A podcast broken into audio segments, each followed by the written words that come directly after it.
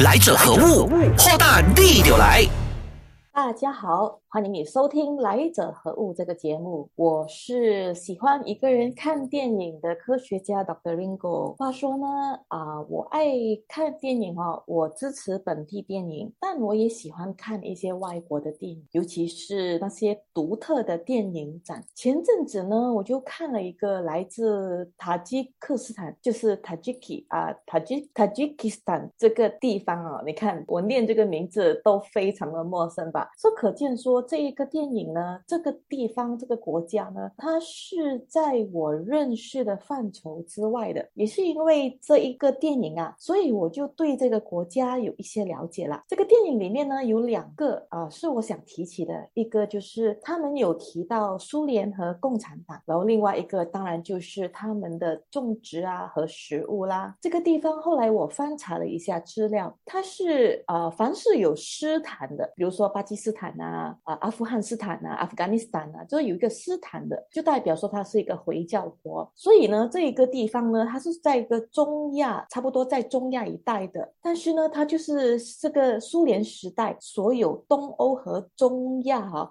各个加盟国呢，目前是最贫穷的一个国家。所以呢，因为啊，他们的这个国内的生产值也没有很高，只是最近呢，通过一些旅游业稍微推高了一点点而已。从这个电影啊，我们看出来呢，他们的食材是非常的简朴的。比如说，我们看到有几场戏哦，他们吃的东西呢都是面包泡牛奶啊，然后平时做的生活呢，做的那个工作呢就是赶羊啊。所以赶羊想当然呃，就是说他们会收集羊毛、羊奶，或者是畜牧业羊肉之类的。而这里的农作作物呢，我猜应该是麦或者是青稞类的吧，就是那一些在比如说在西藏高原这些地方可以种出来的一些青稞类的，就是让这些麦或者是青稞类呢可以做成面包或面。来，我们看一下这个历史啊，我们翻一下历史，就是离中亚不远啊，这个西南亚的这一个地方呢，就俗称为肥沃新月地带地区，就是够直接了吧？就是通过这个地方肥沃新月地带，就说这个地方呢，它是形成好像。像月亮一样弯弯的地区，英文叫，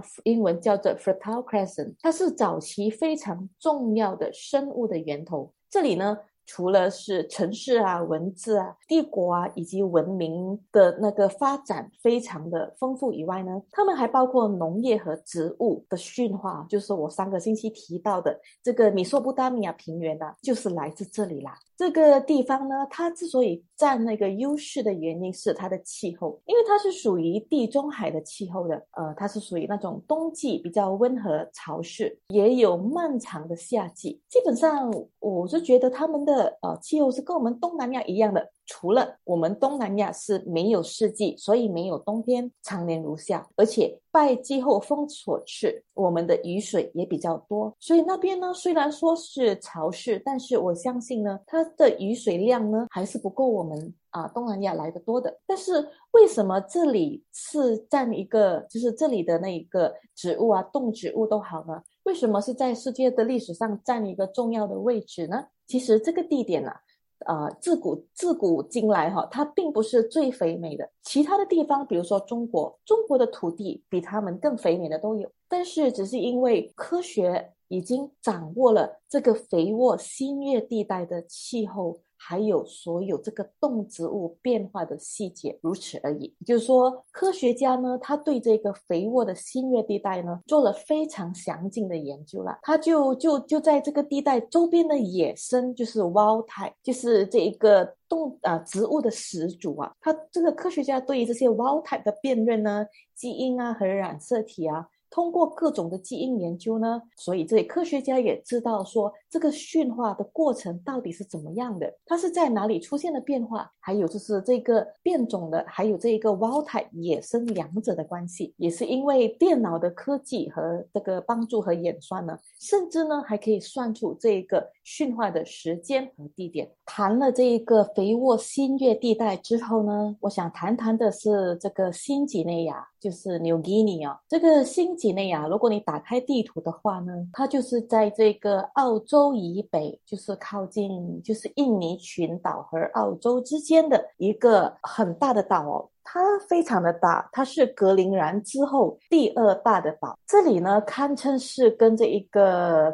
肥沃新月地带呢，这个的农耕历史是可以跟肥沃新月地带齐名的，甚至过之。就说他们是非常早期就出现了这一个驯化的这一个过程啊。他们的农业起源呢，经过考古学家的证明，是在公元前七千年，就是我们现在倒推大概是一万啊一万年前呢。就已经出现了这一些驯化的植物了。这一群的农民呢，他们是没有经过狩猎者的，就是没有经过我们普遍上对这个人文历史所理解的，就是我们人类的祖先一开始是狩猎者、狩集者，就是包括他们是打猎跟采集的。这这群在新几内亚的农民呢，他们是直接就跳到了农民的。虽然这个新几内亚邻近的这些岛啊，临近这些岛，比如说澳洲啊，或者是印尼啊、菲律宾啊，他们都是好像我刚才所说的，就是采集者开始在这里驯化的植物呢，种类非常的多。其中一个最出名的，也是世界上到现在是最主要的农作物——甘蔗，就是从这一个岛被驯化。而被带到全世界各地的，在这里被驯化的植物呢，还有南方蕉。OK，这个我要强调的提一提，它的英文名啊，就是 Austria。Limusa，OK，Austria 在这个啊，就 Australia 这个 Austria，它其实是代表南部的意思。Musa 是这个香蕉的学名的总称，所以很直接的，我们就可以翻译它为南方的香蕉，南方蕉。除了这个甘蔗和南方蕉，还有这个坚果树啊，这个杏仁啊，还有就是一些根茎的植物，比如说芋头、沙谷、沙谷米的沙谷、面包树、山药，都是在这里驯化的。除了甘薯和马铃薯，这两者都是从外来引进的。听了那么多，我们就会发现说，它其实驯化了那么多植物，就唯独没有谷类，就是我们没有熟悉的那些稻米啊、麦啊之类的谷类。这里也没有驯化大型的哺乳动物，所以呢，这里的人民呢是靠着吃青蛙、老鼠啊、蜘蛛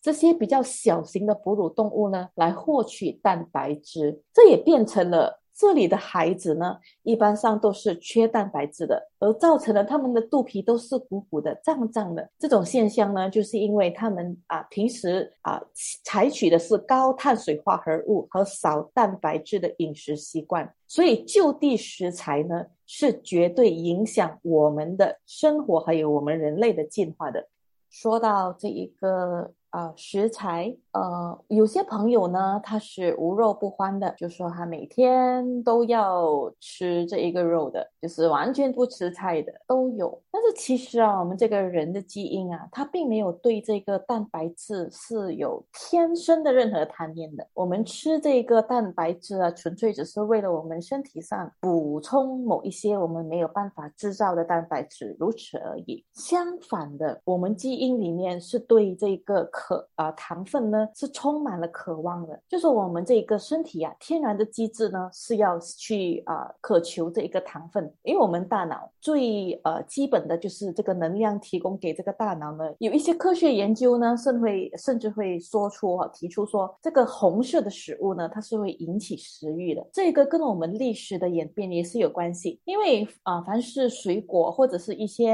啊水果什么样的水果都好啊，当它成熟的时候，它是呈现。鲜红色的，所以我们身体呢也有一种这一个对这个看到这个红色的食物呢，就会很想要吃的一种欲望啊。除此之外呢，我们的身体也有一种天然的囤积粮食的机制，这也是我们为什么会容易长胖的原因啦。因为我们人的身体呀是非常充满不安全感的，它会把我们摄取的糖分呢。变成这个脂肪存起来，让我们在饥荒的时候呢，可以拿出来用。然而，在这个历史当中啊，能够引起战争的不是肉食，也不是蔬菜，而是香料。香料它提取的那个成分不多哈，但是它非常的昂贵，俗称是一把黄金，一把香料的。而我们东南亚呢，得天独厚呢，就是在这个香料群中啊。我们东南亚有非常出名的这个香料群岛。东南亚的比较靠近的我们哈，就是我们马来亚这一个，我我是以马来亚称呢，因为就是在马来西亚成立之前的啊，我们都以马来亚来称这一个半岛这个地方啊。哦，所以在这个马来亚这个地方呢，在青铜时期呢，其实就已经拥有了几个非常主要的港口的。这些港口呢，它会为当地人啊，就是当地的当权者，就是这些王室也好啊，还是一些当地的管辖者呢，带来的这一个税收的利益的。而世界上几个非常出名的战争啊，都和这个港口是有关系。我这里指的港口呢，是世界的其他的港口。我先提一提，就是在这个十五世纪中叶的这个君士坦丁啊 （Constantin） 这一个这个地方啊，它被土耳其人，就是日耳曼人攻陷了。哦，因为牵涉了这一个宗教，以致这个基督教为主的欧洲呢，欧洲人呢，他没有办法随心所欲的通过这里跟亚洲。人做生意，所以呢就要靠自己了。靠自己是怎么样呢？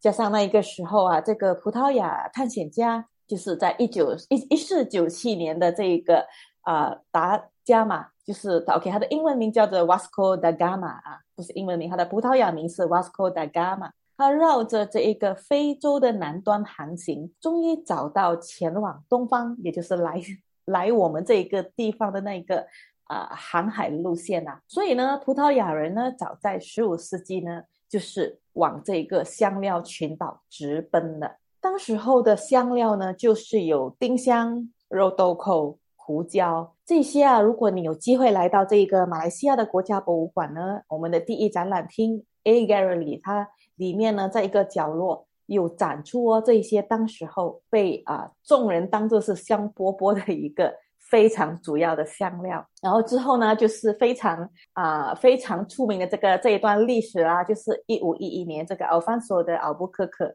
他是怎么样的？占领了马六甲，我相信各大啊，就是各大的一些历史记载，还是一些博物馆呢，都有这一段的故事，我就不在这里说啦。我再说另外一个港口嘛，这个港口叫里斯本 （Lisbon） 啊，这个呢也是因为宗教的关系，就是说到时候呢，这个欧洲的基督教呢，它其实已经开始分裂了。然后在十六世纪初呢，这个呃葡萄牙呢，它就控制了这个里斯本了。就是这个港口啊，这事件呢，促使到荷兰人呢，他不得不航海。不过呢，他们用的方式就跟这个葡萄牙人个人的行动是有点不一样的。加上他们那时候呢，对这个航海的技术也已经有的掌握，航海跟造船都已经有一定的那个成熟了。所以他们是用集资的方式，就是集合了各大股东，成立了一个公司，然后就派这些人呢去外给他们啊收集这一些材料回来啊。这个公司呢，也就是我们熟悉的 VOC，或者是简称啊，不是，或者是我们讲子，就是用比较长的英文去念这个名字呢，就是 The United East India Company，or 或者是。United East Indies Company，这个跟那个英国的那个东印度那个是不一样哦。那个东印度的是比较后期才出现的，VOC 是非常早期的。就说如果你在也是到我们国家博物馆的话，你可以看得到，我们甚至有一些陶石器呢是以 VOC 有这个呃封印的。当时候呢，来往的这个贸易呢，它就不只是香料了。这个时候呢，这个贸易的这一个是非常的。呃，非常的呃，怎么说？非常的丰富的，比如说锡矿，也是这个荷兰人感觉到有兴趣的。然后，因为这个竞争的激烈啊，就是这个各大势力啊，都他都他们都想要垄断这个市场。实际上，他们也做到了，就是谁的军力比较雄厚的话，那个谁就垄断了这个码头，然后就垄断这个市场。但是呢，这个历史上呢，就发生了一件比较惨。就是这个 VOC 呢，就是曾经有两个啊历史记载非常惨惨烈的一个状况哦，就是他们那时候为了达到目的呢，就不得不用三个方三三招哦，三个损招哦，就是贿赂、笼络和暴力。先说第一个吧，就是这个丁香，英文是 clove。然后这个印尼的群岛呢，他们一般上是怎么样的处理这个丁香的呢？就是等这个七月的收成啦，就是开花了。然后他们在那个花还没有开成之前呢，就把这个花苞采下来，然后放到这个屋顶啊去晒干。所以基本上我们这样子听来都知道，说他用的方法是非常的阳春呐，就是没有怎么样的高科技的，就是重点就是啊采了晒了收成产量就如此而已。可是当时候呢，这些岛岛民啊，他们是宁愿跟这一个穆斯林就是波斯人交易哦，他们也不愿意把这些香料呢。做买卖的卖给这个啊，广东话俗称“红收拢南”，就是他们长起来看起来是那个啊金毛的这个白人呢，他们不喜欢跟他们交易，所以这个 VOC 呢，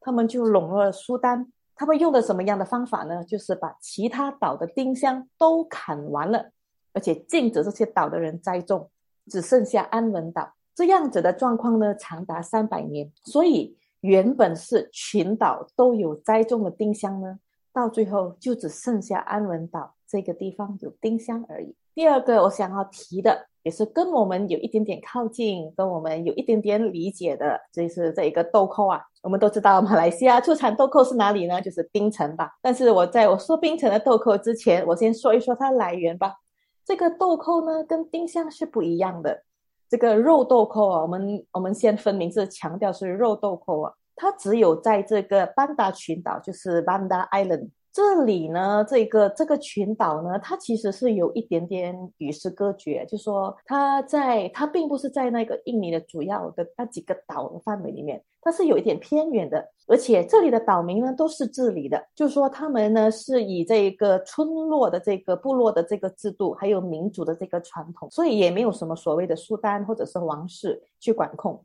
因此，我们也可以理解啊，他们是不太受这个笼络那一套的，就没有说你你你你给给给钱我，然后我就帮你垄断那个市场，没有。因此呢，他们虽然是同个时候是跟荷兰人签署协议，但是同个时候呢，他们又把肉豆蔻卖给了美国人。所以，当这个而且还发生了一个事情，是这个荷兰人呢，他们在一六零九年的时候，原本是想要建一个城堡。来巩固他们的这一个买卖的这个生意，这个交易的，却被当地人、当地的岛民埋伏，还杀了不少的军官，还折损了一名大将。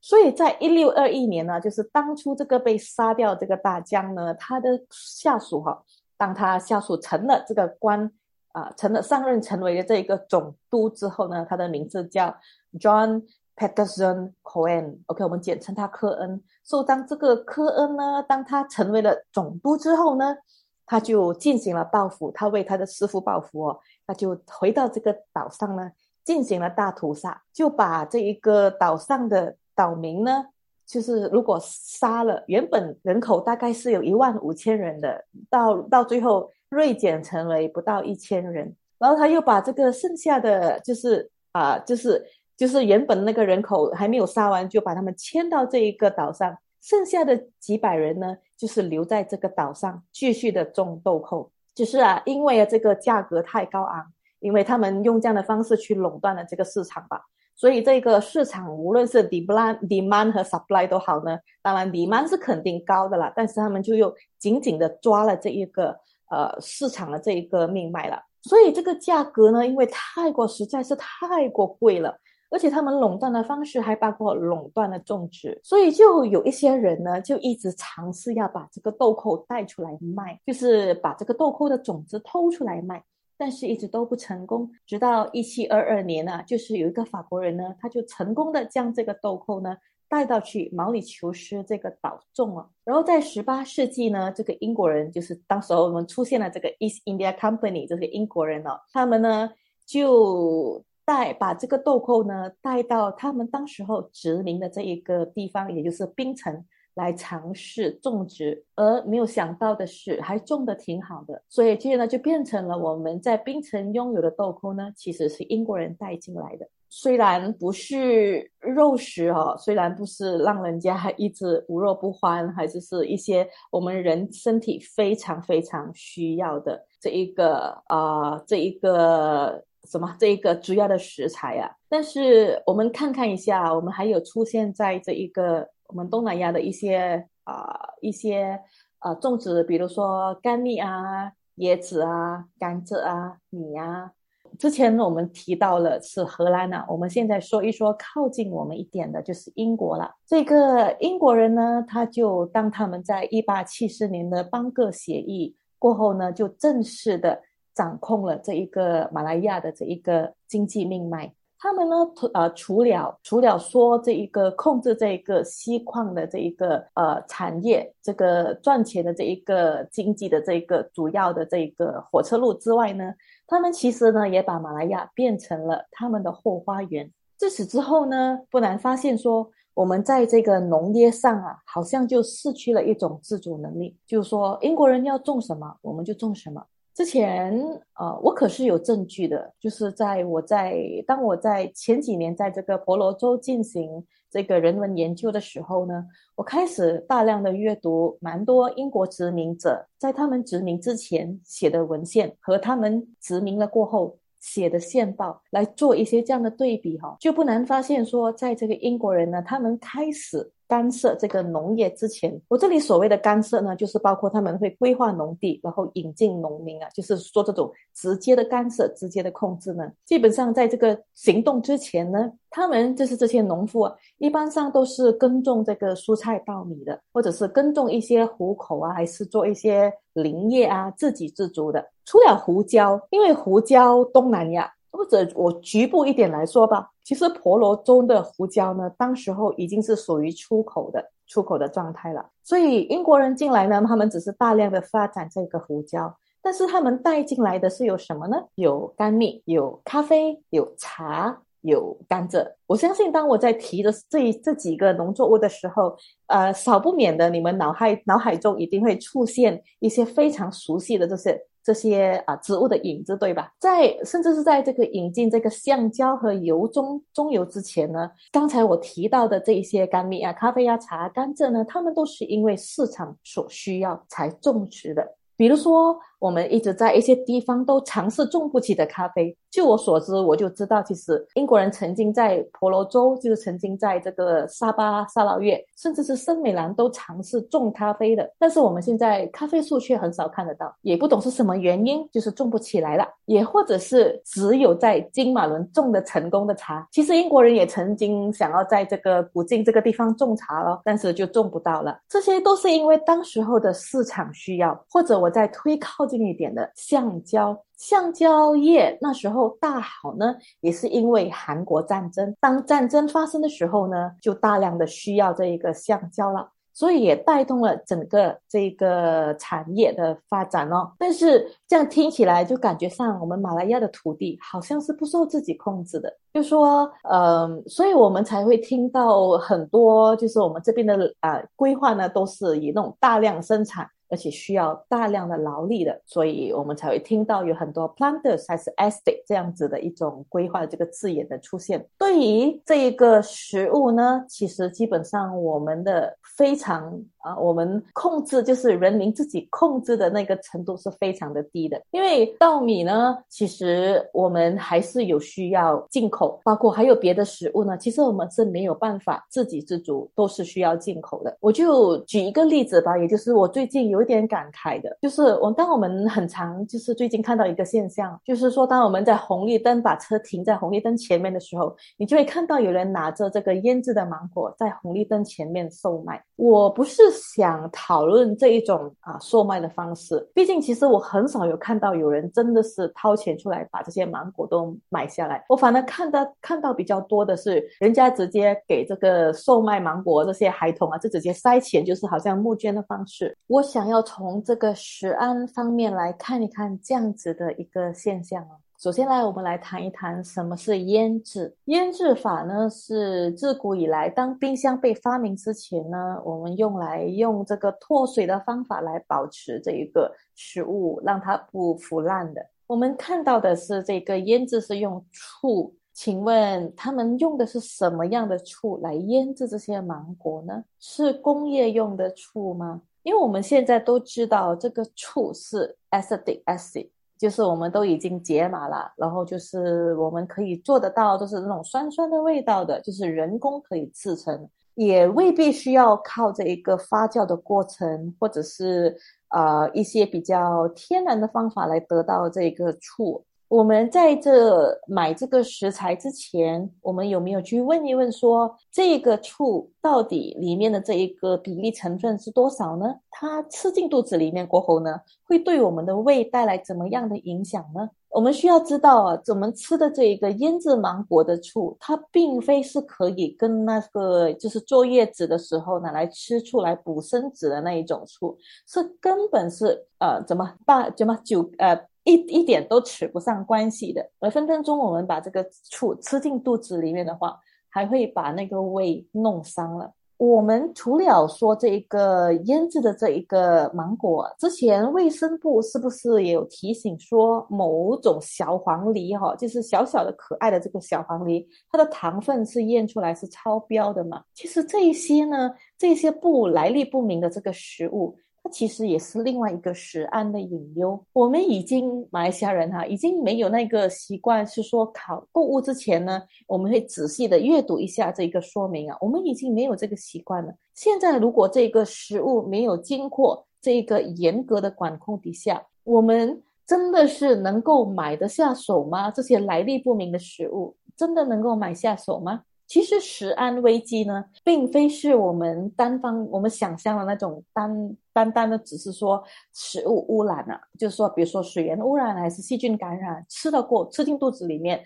马上食物中毒，马上中马上见效，是这个也是食安危机。但是食安危机呢，它是有很多个层面，而且很多是长远的影响的。另外一个长远的影响的这个食安危机呢？除了以上所说的这个来历不明的食材以外呢，另外一个还是食粮的短缺。就连首富 Bill Gates 他也是有一个在他们家里面的地下室囤粮的习惯。因为这一个食安危机啊，它我们不懂是什么时候来临的。这个食粮短缺，我们不知道什么时候这个突然间这个气候的转变还是什么样的缘故都好，我们没有办法再种出食物来了。我们就没有食物吃了，所以我们现在开始所说的啊，除了是这个食物中毒呢，食量短缺，还有我们不知道我们吃进肚子里面的食物带给我们怎么样的营养，还是完全的没有营养，这这些基本上就是食安危机了。我们先不说食物浪费啊，因为这个食物浪费呢，它是另外一个议题，它的确也是食安的一种，但是。我相信这个不够土地来种植，就是种那些可以让人们吃进肚子里面的啊植物哈。这个问题呢，其实已经越来越明显了。其实想起来也是挺伤感的，就是我们的先人，我们讲了两集的这个驯化的过程，我们先人用了那么长的时间来驯化这一些植物啊、动物也好啊，然后好以让我们后人啊可以温饱，可以吃得好。但是我们却因为自己的一些贪婪的行为呢，而让这些优良的品种从这个地球上消失。好的，这一期我们就聊到这里，下一个星期我们同样时间继续再见。想重温精彩内容，到 Shop App 搜寻“来者何物”即可收听 Podcast，也别忘了赖面子书专业王云婷，用内容让你过上优质的生活。